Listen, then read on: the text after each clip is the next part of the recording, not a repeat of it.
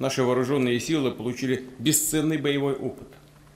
Такой же опыт за прошедший год накоплен и ФСБ другими нашими специальными службами. И его также мы обязаны в полной мере использовать для укрепления национальной безопасности нашей страны. То, что Путин вечная война, кажется, осознали уже все. И в нашем случае важно, чтобы это понимание пришло к гражданам Российской фашистской федерации. Но в любом случае мстительного маньяка Владимира Путина, как мы видим, потянуло. Потянуло на родину. Он, так сказать, вернуться решил туда, откуда вышел к людям, которые его всегда ценят и понимают. Да, где он сделал первую свою карьеру а, в ФСБ, дослужился до подполковника, а теперь рассказывают о том, какой опыт российские силовики получили в ходе войны в Украине. Уважаемые товарищи, мы знаем об этом. К сожалению, есть потери и в наших рядах. Руководство ФСБ должно сделать все, чтобы дополнительно поддержать семьи наших погибших боевых товарищей. Как мы видим, Владимир Путин зафиксировал, что опыт российских силовиков может быть и негативным, или, как сейчас модно говорить на России, отрицательным. Подписывайтесь на мой YouTube канал. Здесь мы называем вещи своими именами. А Владимир Владимирович вместе со, со своими генералами, коллеги ФСБ, туда вряд ли сержантов а, позовут, подводит итоги прошлого года, года войны. И требует что? Усилить, расширить, углубить. В общем, чтобы ни одна мышь не пробралась через границу. Под особым контролем пограничной службы ФСБ должен находиться российско-украинский участок государственной границы. Здесь сразу становится понятно, что спецоперация, то есть война против Украины, идет по плану. Единственный момент, и это на самом деле шокирует всех, о чем он говорит? Об участке российско-украинской границы. Что это значит? Это значит полнейшая фиаско, братан. Это значит, что Украина была, есть и будет. Сейчас там развернута группировка, в которую входят подразделения пограничных органов, авиации ФСБ, вооруженных сил Росгвардии. И ваша задача – поставить заслон на пути диверсионных групп, пресекать попытки незаконного провоза на территорию России оружия и боеприпасов. Тембр голоса Владимира Путина говорит о том, что тревожно. Мы глубоко обеспокоены да, ситуацией на границе, и он требует, чтобы граница была как-то защищена, да, мы это слышим, но а, российские силовики, люди прямые, и им сказали смотреть, а, чтобы не провозили оружие и боеприпасы через границу, они и смотрят. Они идут по принципу «не смотри вверх», потому что если посмотреть вверх, то там будет такое, такое, что приводит к тому, что закрывают воздушное пространство над Санкт-Петербургом и а, про, а, провозглашают операцию «Ковер». Ковер. Нет, не ковер-самолет. Скорее всего, это первая часть того ковра, в который завернут потом Путина. Ну, что я имею в виду? Ну, смотрите, даже э, такие э, преданные Рейху люди э, сомневаются, я говорю о Тине Канталаке, о том, что все у них хорошо. Путин требует контроля за границей, а селебрити перечисляют, что только за вчерашний день, когда Путин общался со своими генералами из ФСБ, было пять налетов беспилотной авиации. Они, конечно же, думают, что это украинские силы обороны сделали. У нас эту информацию не подтверждают и не опровергают. А я думаю, что это сделали мы и сделаем еще и еще. И Тина Канделаки обратилась к, с вопросами. Так и пишет. У меня куча вопросов. Теперь это наша новая реальность, задается Тина Канделаки. Сколько регионов будет в следующую атаку? Сколько? Это военная тайна. Залужный его знает, сколько будет регионов в следующую атаку. У, у, у Минобороны, имеется в виду России, есть план защиты наших городов. О-о-о, что за тон? Что за паникерство? Кто-то готов дать гарантии безопасности людям, требует Тина Канделаки. И мне кажется, что с этой женщиной должны разобраться спецслужбы. Тина Канделаки панику разводит. В Россию не веришь? Точнее не скажешь, они и есть мразь. Столь же активно надо противодействовать экстремизму. Число подобных преступлений за прошедший год также выросло. И, конечно, нужно выявлять и пресекать противозаконную деятельность тех, кто пытается расколоть, ослабить наше общество, использует как оружие сепаратизм, национализм, неонацизм и ксенофобию. Это тоже всегда применялось в отношении нашей страны. А сейчас э, попытки, конечно, наиболее активные, попытки активизировать всю эту мразь на нашей земле. Год войны, и к Путину приходит осознание, что на российской земле мразь. Но, как говорил э, видный эксперт и авторитет для ча- части людей на России, а это говорил Владимир Путин, кто обзывается, тот сам так и называется. И тут возникает вопрос, а как же так случилось, что они довоевались до того, что везде бавовна. По-русски это хлопок. Ну а если переставить ударение, будет хлопок. И в данном случае речь не только обо мне, я знаю не пару-тройку генералов довольно толковых, которых в нулевых, там, к середине вообще выкинули со службы. Хотя они были как раз толковые. А на смену приехали, о, зато, ура! Слава Путину! Еще рано кричать Путину слава. Рано. Еще мы не зафиксировали на построссийском пространстве государства московитов и уральцев. Путин должен продолжать соответствующую работу. Это действительно ситуация, которая, ну да, она грозит нам самыми тяжелыми вообще последствиями в случае нашего проигрыша. А проигрыш надо допускать. Я не согласен с теми, кто говорит, не надо, мы победим. Не знаю. Я не знаю. Вот оно, экстремисты уже на российском государственном телевидении, а там истинные арицы, истинные любители Путина. Но даже они сомневаются. А все почему? Возможно, есть какие-то причины для этого. Вот эти слова Путину сейчас и командуют. Две категории у нас во власти, и в спецслужбах, и в армии, и в гражданском управлении остались при Владимире Владимировиче. Это вот тупые дебилы, кретины, которые готовы доложить все, что хочет услышать начальство, когда они это выяснят. И второе – это варье, которое на всем этом очень хорошо зарабатывает. И именно сейчас Владимир Путин встречается с этой категорией людей. А приехал Владимир Путин не просто так в ФСБ и проводит эту коллегию. На самом-то деле он знаете, что делает? Он ищет, ищет, но не может найти Новороссию. Доверие жителей Донбасса и Новороссии – это наша, ваша надежная, самая главная опора. Все.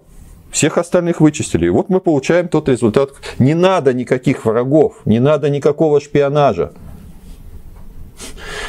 Шпионы и враги так не сделают, как сумели сделать в ходе этой специальной военной операции. И еще вам скажу, то ли еще будет. На самом-то деле происходит очень интересное явление. Это называется реэкспорт. Сначала фашиствующий русский мир, как они это называют, был перенесен на оккупированную территорию Украины, в Крым и Донбасс. Главным символом русского мира является подвал. Посадить на подвал и пытать. Кстати, сотрудники ФСБ, которые погибли во время боев в Украине, возможно, они просто переутомились во время пыток. Так вот, вот этот вот подход, он возвращается. То есть российская вот эта а, сволочь в погонах приехала в нашу страну убивать, пытать, насиловать. И вот теперь все это возвращается в Россию. Требует Путин усилить везде враги. Везде враги. Все хотят знать, где мой бронепояс. Все хотят знать, почему в м, квартире Алины Кабаевой хулиард квадратных метров. И это не секрет уже да, Чтобы бороться с этими проявлениями, конечно же, нужно вызвать кого? Да, помета. Он знает, как поступать. Поэтому здесь очень важно не шапками закидать, а понимать, что делать, как делать, и быть беспощадными в первую очередь к себе. Я считаю, что нам надо создавать, например, армию на Киев. Нам надо создавать армию на Ивано-Франковск. Когда Соловьева повесят, на его могиле напишут «Последний оптимист России. Он верил Владимиру Путину больше других». Нет, он не идиот, он просто зарабатывал. Но пока армия на Ивано-Франковск не собирается, не создается, а просто российские молодые мужчины нон-стоп минусуются в Донецкой области, Владимир Рудольфович Помет, он же Соловьев, как человек не глупый, прекрасно знает, что а еще чуть-чуть, а, да, в каком-то безумном виде, потому что это же Россия, будет антивоенное движение, которое скажут, а нафига вы нас м- бригадными комплектами а, убиваете об угледар? И с ними нужно проводить соответствующие беседы. Для того, чтобы решить эту задачу. При этом внутри страны восстанавливать структуру СМЕРШа. Нельзя играть на ничейку. И Запад должен понимать. Мы не остановимся на Украине. Мечты Владимира Рудольфовича понятны. Я его по-человечески понимаю. Он хочет пробить сухопутный коридор. Нет, не в Приднестровье, а в Италию, к своей даче. А, у него шкурный интерес. Но тут мы должны обратить внимание на другое. Он хочет воссоздавать СМЕРШ. А что же это такое? Это смерть шпионам. То есть э, шпионы это кто? То есть я сейчас объясню. Разведчики это те, которые а, работают на стороне света помогают НАТО и Украине как части НАТО. А шпионы – это товарищи, которые а, из числа граждан Российской Федерации помогают светлой стороне, то есть НАТО и Украине как части Альянса. Но это понятно. И он предлагает расстреливать этих шпионов. Смерть шпионов, ну, не знаю, ну, скорее всего, расстрел. А, у них же там давняя традиция. И что интересно, шпионы-то подобрались вплотную, они уже в студии. В студии у Владимира Соловьева. К Украине надо, конечно, относиться, и к Зеленскому надо относиться серьезно. Он опасен, он непрост, он энергичен. Он, как говорится, он, он в этой истории играет большую роль. Надо, мне кажется, все-таки определиться и понимать, что действительно ситуация для нас опасная. Не все хотят в поход на Ивано-Франковск в Москве. Ох, не все. И что они говорят? Энергичный Зеленский. Ай-яй-яй. Энергичный, а по сравнению с Путиным совсем становится печально. Так вот, а, очевидно, СМЕРШ нужно создавать, потому что ну, слишком много вот этих вот молодых мужчин, которые почему-то а, сомневаются в части того, что они должны умереть за Путина. Ну, где-нибудь в районе Донецкая область, а где? У нас же там специальная военная операция, как говорит Путин, проходит. Он там еще что-то там про Новороссию бредит. Ну, такое дело. Залужный с этим разберется. Залужный и Збройні силы Украины. У нас тут вождизма нет. Владимирович, обращается к вам мобилизованный Иркутской области полка 1439, отправленный в ДНР с города Новосибирска 31 декабря 22 года. У нас передали подчинение первой славянской бригаде ДНР, где из нас солдат территориальной обороны за один день сформировали штурмовые подразделения, отправляя штурмовать Авдеевский укрепрайон без какой-либо поддержки артиллерии, связи, саперов, разведки на убой. Нужно отметить, что российское государство достаточно уникально. И живут там э, уникально странные люди. Да. Вот это вот Морло, э, российский оккупант. Э, я думаю, к, э, вот именно к моменту выхода этого видео его уже задвухсотили. Он жалуется, что его отправляют на убой. И не хочет быть мясом. Об этом он и говорит. Но в чем уникальность? То есть его отправляют на убой, а он боится даже показать свое лицо. Ну, ребята, так вас Путин не услышит. Обращаюсь от лица мобилизованных солдат. Теробороны, батальон 1843, город Серпухов. По факту мы были брошены на штурм бетонного укрепрайона ВСУ. имея при себе стрелковое оружие и лопаты. В результате чего это стало просто бойней для нас. Мы понесли потери убитыми и ранеными. Мы не были подготовлены к штурму ни физически, ни психологически. Мы были без поддержки и действовали одной ротой. Мы обычные работники с гражданской профессией.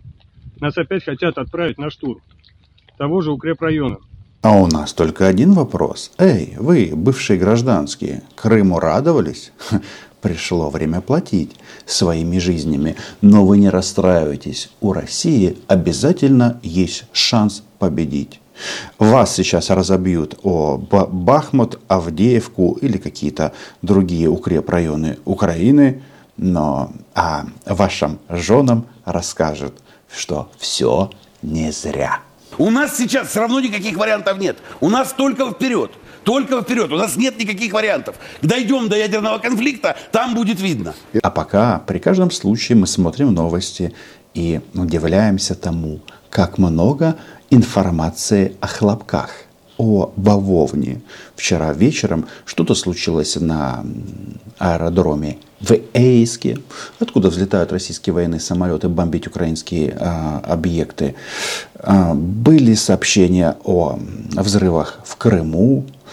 И что-то мне подсказывает, что сколько бы Тина Канделаки не возмущалась, этот процесс будет продолжаться до того момента, пока мы не задвухсотим последнего российского оккупанта. Ведь здесь мы люди добрые и на неплохом русском для, для иностранцев. Объясняем российским свиньям, что вас ждет здесь только две опции. Уйди или умри. Подписывайтесь на мой YouTube канал. Слава ЗСУ. Украина была, е и буде. Ребята из Серпухова уже это прекрасно понимают. Но в их случае поздно. Чао.